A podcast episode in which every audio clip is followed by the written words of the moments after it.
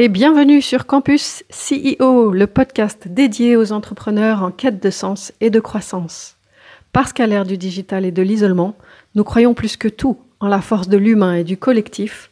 Nous nous sommes réunis à cinq Thierry Merchiol, Christelle Chazel, Gérald Rocher, Patrice Irénée et moi-même, Christelle Rigolier, pour lancer ce podcast Campus CEO. Bonjour, bienvenue sur ce nouveau podcast de Campus CEO. Aujourd'hui, nous allons débattre de CEO femmes, CIO hommes, même combat, mêmes actions, mêmes réactions. Euh, voilà, donc euh, le sujet, c'est euh, la différence de sexe et, la, capacité du CEO à, rebondir, à, à développer. voilà. Donc, pour commencer, je vais vous donner quelques chiffres. en France, euh, ça, date de c'est 2021 les chiffres que je vous donne. Euh, les femmes créatrices d'entreprises représentent 32,3% des créateurs d'entreprises, donc on va dire un tiers. Euh, dans la tech, elles représentent 10%. Et alors, si, elles sont à, la tête, si elles sont CEO d'une startup, par contre, si elles sont cofondatrices, là, on, monte à peu près à, à, à 27%. Voilà. Donc euh, déjà, on voit qu'il y, a une grosse différence. Mais le, chiffre le plus euh, incroyable, c'est que ces 10% de, femmes CEO dans la tech, elles ne lèvent que 2,6% des fonds de capital risque. Euh, alors là, moi, j'avoue, je, ne comprends pas pourquoi. J'ai essayé de trouver des raisons, mais ça me, dépasse complètement. Voilà. Alors, en face de ça, on va parler des performances. Donc les femmes, est-ce que les femmes sont moteurs de performance plus que les hommes? C'est ce qu'on appelle l'index Women Equity. Et donc paradoxalement, c'est elles qui lèvent le moins de fonds, mais c'est elles qui sont les plus performantes quand elles sont à la tête de. voilà, c'est des chiffres de 2019 que j'ai trouvés. Donc sur le, le chiffre d'affaires, euh, la croissance du chiffre d'affaires 2018-2019, c'était plus 5,5% pour les femmes, pour les entreprises PME et ETI pilotés par des femmes, versus 4,8% pour les hommes. Et l'EBE, alors là c'est encore plus flagrant, c'est plus 8,4% versus 6,4%. Et en fait, euh, voilà, donc euh, il y a une augmentation en gros de 32% de plus des résultats euh, financiers de, des boîtes qui sont pilotées par des femmes CEO. voilà les bases. Maintenant, mesdames, à vous de réagir. Alors moi, j'ai d'autres bases pour compléter euh, ce que tu as dit. Euh, c'est plutôt au niveau euh, génétique et au niveau vraiment du, corps. Donc des, neuro-endocrinologues et des, biologistes ont fait des, études. Et donc, le résultat, c'est que seulement 2,17% euh, sépare le corps de l'homme et le corps de la femme. Du coup, ces différences, elles sont principalement au niveau du cerveau, euh, du sexe évidemment, et de la biochimie hormonale. C'est très peu finalement, 2,17% par rapport à, tes chiffres. et, donc, c'est étonnant. Euh, alors, c'est amusant aussi de voir que la femme a plus de neurones, mais que le volume du cerveau de l'homme est plus grand et a plus de connexions. Voilà, donc l'un dans l'autre. Euh, et, je trouve ça euh, intéressant aussi de, noter que chez Campus CEO, on est à peu près euh, à la parité. En tout cas, aujourd'hui, on l'est. et je ne sais pas, Christelle, tu as, quelque chose à, ajouter? Ouais, c'est très très intéressant. Moi, j'ai trouvé des chiffres chez BPI où j'ai vu sur Twitter il n'y a pas très longtemps un petit film réalisé par BPI et ce sont des, des enfants et plutôt des filles d'ailleurs qui interviewe des, des femmes entreprises. Et en fait, BPI dit euh, qu'il y a 12% des PME et ETI françaises euh, qui sont dirigées par, euh, par des femmes, en fait. Donc, on, on, retombe un peu dans tes statistiques, je pense, Thierry. Hein, on est entre le, le 10 et 30. Et, euh, et, je trouve vraiment super. Enfin, ce petit film, il est, il est très drôle et, et très sympa. Et euh, moi, à mon niveau, euh, en tant que DAF à temps partagé, j'ai justement eu l'occasion de travailler début de ma carrière plutôt avec des hommes et sur des levées de fonds, sur des sociétés innovantes. Je travaillais plutôt avec des hommes. Et dernièrement, j'ai travaillé euh, plutôt avec des femmes. Euh, et j'étais très contente, en tout cas, de le faire aussi parce que je trouvais ça sympa de, me dire je change de mode de direction. Et, et, en effet, je vois moi à mon niveau une, une différence en fait. alors peut-être que je ne sais pas si, voilà, compte tenu de tout ce que vous avez dit, je me dis peut-être que le point commun, c'est l'ambition. Je crois, mais encore, je dis je crois et avec euh, hein, beaucoup de précautions. Euh, je, crois que les femmes n'ont pas toujours la même ambition que les hommes. Et que euh, derrière ce, côté ambition, ben, on y met plusieurs choses, hein, parce qu'à la limite, une femme, elle va avoir plusieurs choses à faire, elle a à gérer sa famille. Enfin, il y a des femmes qui savent très très bien gérer tout, hein, mais, mais mais on peut pas être partout. Euh, donc, quand on veut gérer sa famille, on peut peut-être pas toujours gérer sa carrière comme on voudrait. Euh, et donc, le côté ambition fait que bah, peut-être qu'on va moins chercher des fonds euh, parce qu'on va moins vite et qu'à la limite, ça nous va bien et que c'est possible. parce qu'on a moins envie de bluffer. Donc, quelque part, on vend moins de rêves. donc, on n'est pas à l'égalité des hommes. Euh, enfin voilà, donc c'est des choses un peu euh, des idées, mais quelque part c'est ce que je vois et ce que au quotidien en fait. Hmm. Euh, j'ai vu aussi une étude comme quoi la femme est beaucoup plus touchée par le syndrome de l'imposteur que les hommes. Ils ont fait une étude sur 150 femmes qui réussissent. Toutes ont dit que si elles avaient réussi, c'était grâce à l'extérieur en fait elles ne se sont, il y en a aucune qui s'est attribuée. Euh, Et, ça déjà, je trouve ça intéressant. C'est le syndrome de l'imposteur. Du coup, tu, crois que tu réussis grâce aux autres ou grâce à l'environnement ou parce que tu as eu de la chance ou parce que, alors que, pas, les hommes. c'est une notion intéressante ça parce qu'en fait, moi, je me rends compte, je suis dans des groupes de travail de femmes, en fait, euh, et notamment à la DFCG, par exemple. Et clairement, ce sont les sujets qui sont traités. En fait, tu te rends compte que c'est, plus qu'un effet de mode parce qu'en fait, euh, on nous explique euh, euh, qu'est-ce que c'est que ce syndrome de l'imposteur, comment ça se traduit, qu'est-ce qu'on peut en faire. Et, et, finalement, après coup, tu réalises qu'en tant que femme, pourquoi on a autant besoin de prouver en fait? Enfin, il y a un besoin en tout cas de de, prouver, de montrer sa légitimité, euh, j'ai l'impression que la majorité, parce que tous les hommes sont pas pareils, hein, mais la majorité des hommes n'ont pas ce besoin-là en fait. D'où ça vient, je ne sais pas. Il y a un autre point que je voudrais aborder, euh, notamment avec toi, Christelle, c'est sur l'attitude d'une femme CEO versus l'attitude d'un homme euh, CEO dans sa façon de, d'appréhender les problèmes, de gérer les crises. Euh, Est-ce que toi, tu as senti une, vraie différence? Oui, oui, oui. Moi, je sens une différence sur le contrôle, sur la notion de contrôle, en fait. Euh, et, tout est lié, enfin, c'est lié avec tout ce qu'on vient de dire, je pense.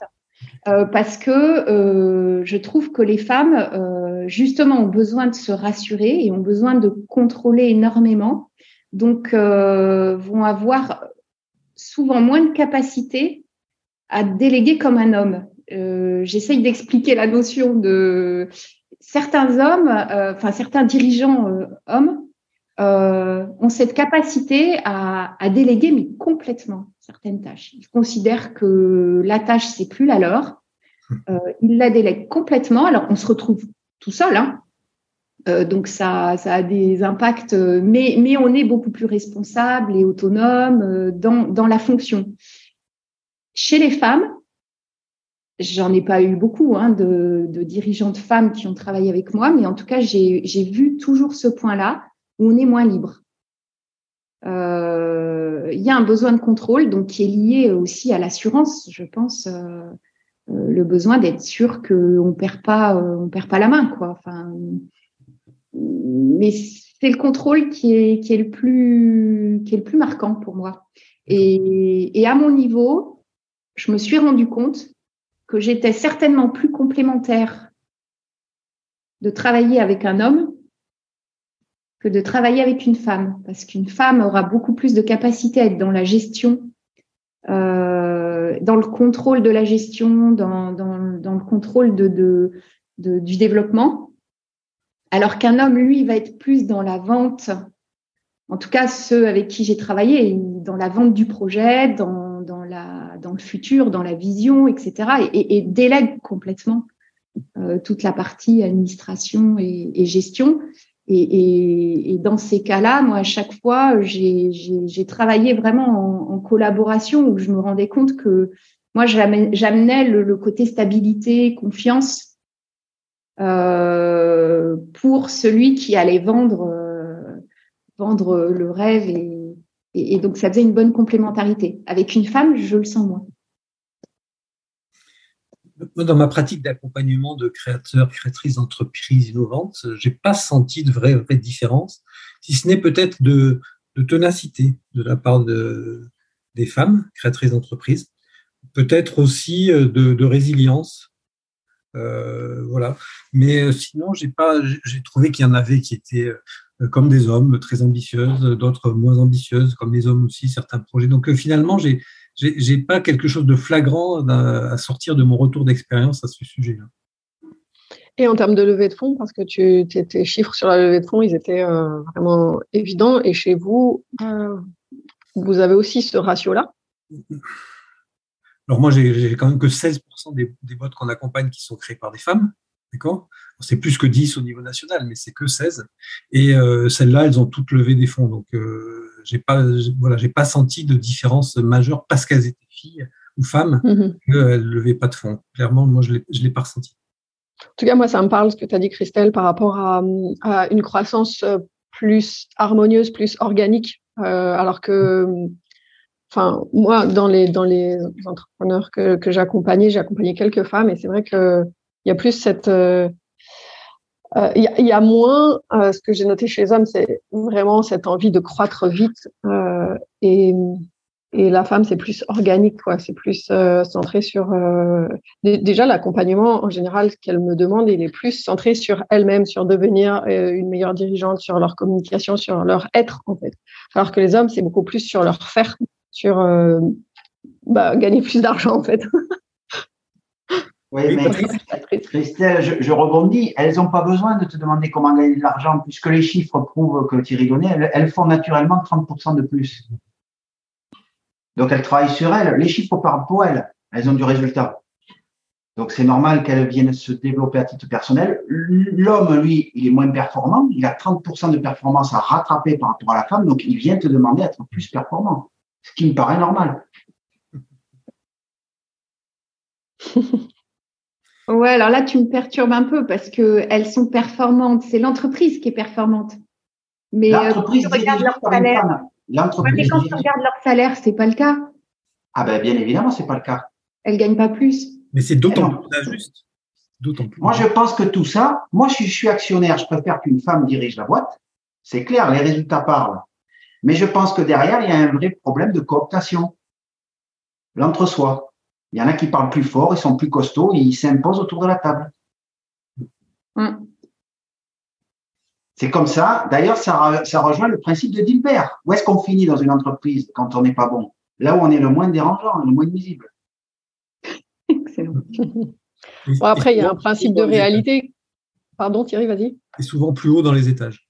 Voilà, plus haut dans les étages, parce qu'on le problème, si on est opérationnel, et je rejoins, plus sérieusement la place des femmes, quand on est très opérationnel, on te laisse à ta place parce que tu fais super bien les choses quand tu es une femme. On a besoin de toi. Et par contre, au-dessus, on peut, on a le temps de communiquer, de s'imposer dans les réunions parce qu'on parle plus fort, on est plus costaud, etc. Vous, connaissez l'histoire de ces, avant, dans les asiles psychiatriques, euh, il y avait l'étage en haut complètement, on appelait ça le clocher. Et dans le clocher, on mettait les gens euh, vraiment euh, complètement irrécupérables, euh, vraiment, il n'y avait plus rien à faire. Et souvent, il y a quelqu'un qui a fait un parallèle en disant que dans les grandes sociétés ou dans les sociétés, l'étage de direction il est toujours en haut. Il est toujours en haut. Voilà. Donc, euh, bon, c'est un vaste sujet quand même, ce sujet CEO femme, CEO homme. On voit qu'il y a des différences. Elles seront sans doute génétiques, elles sont épigénétiques aussi, sans doute. Elles sont oui, il ne faut pas oublier quand même, il y a un principe de réalité qui est euh, la femme euh, qui, qui, va avoir des enfants, ben, forcément. Alors, si tu t'appelles Rachida Dati et que tu t'arrêtes une semaine, ok, mais en général, on a quand même envie, enfin, je, je, parle pour moi, de profiter de, de, ces petits êtres qu'on met au monde. Et donc, euh, voilà, si tu es, si es CEO, si tu ne l'es pas encore, enfin, si tu n'es pas encore mère euh, et que tu deviens CEO, je pense que ça va être un sacré frein pour devenir mère, parce que ça veut dire que tu vas vraiment t'arrêter et qu'est-ce que tu fais de ta boîte. Et, euh, et l'inverse est vrai aussi. C'est-à-dire que, ouais, tu pas On quand même pondérer ça parce que quel est l'âge moyen des CEO dans les sociétés? Ah oui, c'est une question.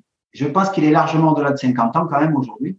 Et donc, une femme à 50 ans, il a la petite cinquantaine, à 50 ans, prenez l'exemple, normalement, si on a eu ses enfants à une trentaine d'années, ben, on n'a plus les gamins à rentrer, on n'a pas besoin de rentrer à la maison pour s'occuper des gamins à 50 ans. Donc, la femme doit pouvoir retrouver sa place de CEO. Il n'y a aucun problème là-dessus. OK, peut-être au démarrage, mais à l'arrivée, elle doit pouvoir prendre des responsabilités. Elle est plus embêtée par, le, par ses problèmes quotidiens. Oui, mais elle arrive à, une cinquantaine d'années et toi, en, tant qu'homme, euh, c'est un âge où, par moment aussi, on a envie de prendre du plaisir ou de, on voit la vie autrement. Est-ce que tu as envie de t'impliquer dans des fonctions de responsabilité euh, Voilà, enfin, c'est une vraie question. Alors après, hommes et femmes, c'est pareil. Hein euh, mais, euh, mais quelque part, peut-être que le virage est encore plus difficile à prendre. Bah, il y a une notion de pouvoir aussi euh, importante. Mm. Les femmes sont pas forcément, elles sont attirées par les hommes de pouvoir, mais elles sont pas vraiment attirées par le pouvoir. Pas faux. Alors, j'avais trouvé aussi les besoins affectifs chez les hommes et les femmes sont différents. Je me rappelle plus, j'ai pas noté la source. Euh, D'où est-ce que j'ai lu ça Dans un livre, certainement. Les hommes, ils veulent. les six besoins pour les hommes et les femmes, hein, c'est pas la même chose. Les hommes, ils veulent qu'on leur fasse confiance, qu'on les apprécie, qu'on les accepte, qu'on les approuve, qu'on les admire, qu'on les encourage. Et les femmes, elles veulent qu'on s'occupe d'elles, qu'on les comprenne, qu'on les respecte, qu'on fasse preuve de dévouement envers elles, qu'on reconnaisse leurs émotions et qu'on les rassure. Donc déjà, c'est intéressant cette base-là parce qu'en effet, euh, alors les besoins affectifs en tant que CEO, euh, je pense qu'il reste vrai et il y a, y, a y a, quelque chose à, à, méditer autour de ça, je crois. D'accord. Bon, ben. Après, là où, ouais, là où, je suis d'accord avec Thierry, c'est que une CEO femme, enfin celle que moi j'ai connue, euh, elles ont les mêmes capacités de prise de décision, de management, de, de négociation. Enfin, en tout cas, elles, euh, on, on, les retrouve bien dans, dans, dans, les logiques de. Enfin, elles, ont la capacité de prendre ce poste de CEO euh, euh, vraiment, quoi. Euh, et homme-femme, ça fait pas la différence. Par contre, en effet, il y a ce côté vente qui souvent, moi, je vois moins moins fort, quoi. Et, euh, euh, et, et, une autre chose, elles ont plus de, enfin, elles ont plus de côté humain. Un homme va avancer, il va vite, il va vite, il avance, euh, il, est, sur les rails et euh, euh, la femme, elle aura, elle aura un peu plus de, volonté de gérer son équipe et peut-être que ça lui fera perdre du temps. Moi, ça me ramène ce que tu dis, Christelle, à la fable de la, de la fontaine. Hein. C'est le lièvre et la tortue. L'homme va plus vite, c'est le lièvre, mais il arrive après. Il fait 30% de résultats en moins. c'est vrai qu'il veut aller vite. C'est vrai que moi, partout où j'ai bossé, ça veut tout casser, ça passe devant, ça prend le pouvoir. Parce que ce que vous expliquez là, c'est la tribu des singes, en fait. Il y a déjà la différence entre l'homme et la femme, mais après, dans l'homme, il y a la différence. On est costaud, on parle moins fort, c'est pareil. C'est très primaire, tout ça. Et donc, on va aller très, très vite. Mais si on écoute La Fontaine, on, va, on arrive créer la tortue quand même. Les résultats sont là pour le prouver. C'est une belle image. On reste là-dessus et, puis qu'on peut-être on réabordera ce thème-là de façon plus, plus précise sur certains points. Merci. Yes, merci. Merci.